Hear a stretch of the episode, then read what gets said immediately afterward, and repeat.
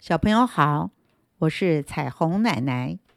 今天要说的故事是选举。在平静的水獭村里，发生了一件大事，那就是自从老村长去世以后，村子里的大小事一直没有人来领导和协调，所以总是有许多的纷争和祸害，很难解决。于是，大家一致决议要选出一个新的适当人选来担任这重要的职责。当然，这是一个让许多人都羡慕向往的职位。谁不想成为全村最重要的人物呢？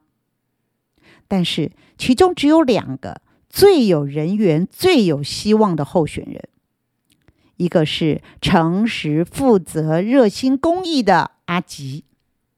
一个是能言善道、最会说话的阿荣，在各种场合里，总会看到他们两个。阿吉老是热心的帮助人家，诚恳的、认真的、实实在在的去做。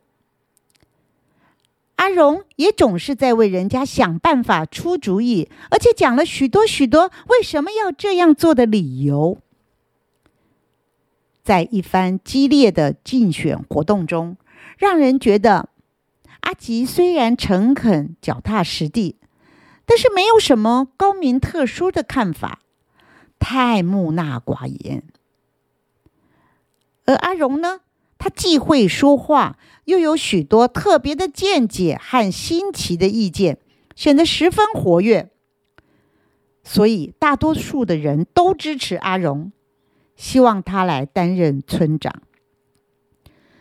投票的那一天，水獭们都很关心新村长的人选，所以很踊跃的去投票。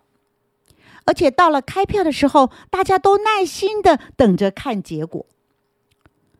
果然，大家所看好的阿荣以高票当选。阿荣非常得意，他首先请大家大吃大喝一顿。过了两天，走马上任，领导全村的人工作。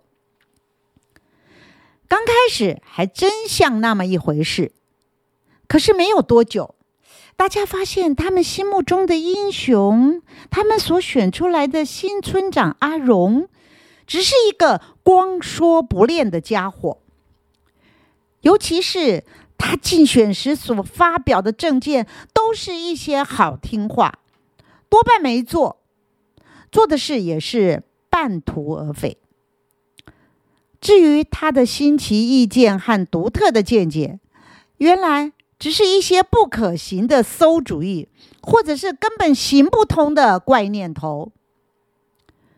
例如，那道大家辛辛苦苦合力筑成的大水坝，原以为能为大家带来许多利益，可是。在阿荣省工、省时、省材料的原则下建出来的大水坝，重看不重用。一场大雨，溪水一涨，这水坝也就分崩离析的倒了，好几家的房子也流失了。真是因小失大，后悔也来不及了。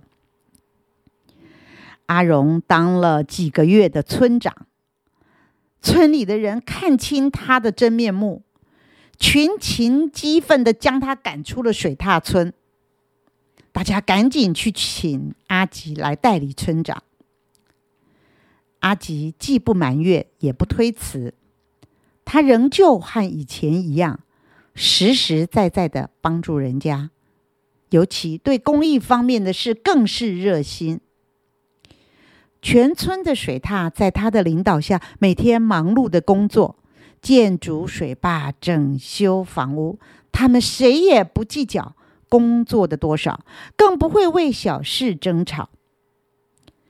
他们幸福又快乐，所以人们经过这条河的水边，就会听到一阵阵水獭快乐的歌声。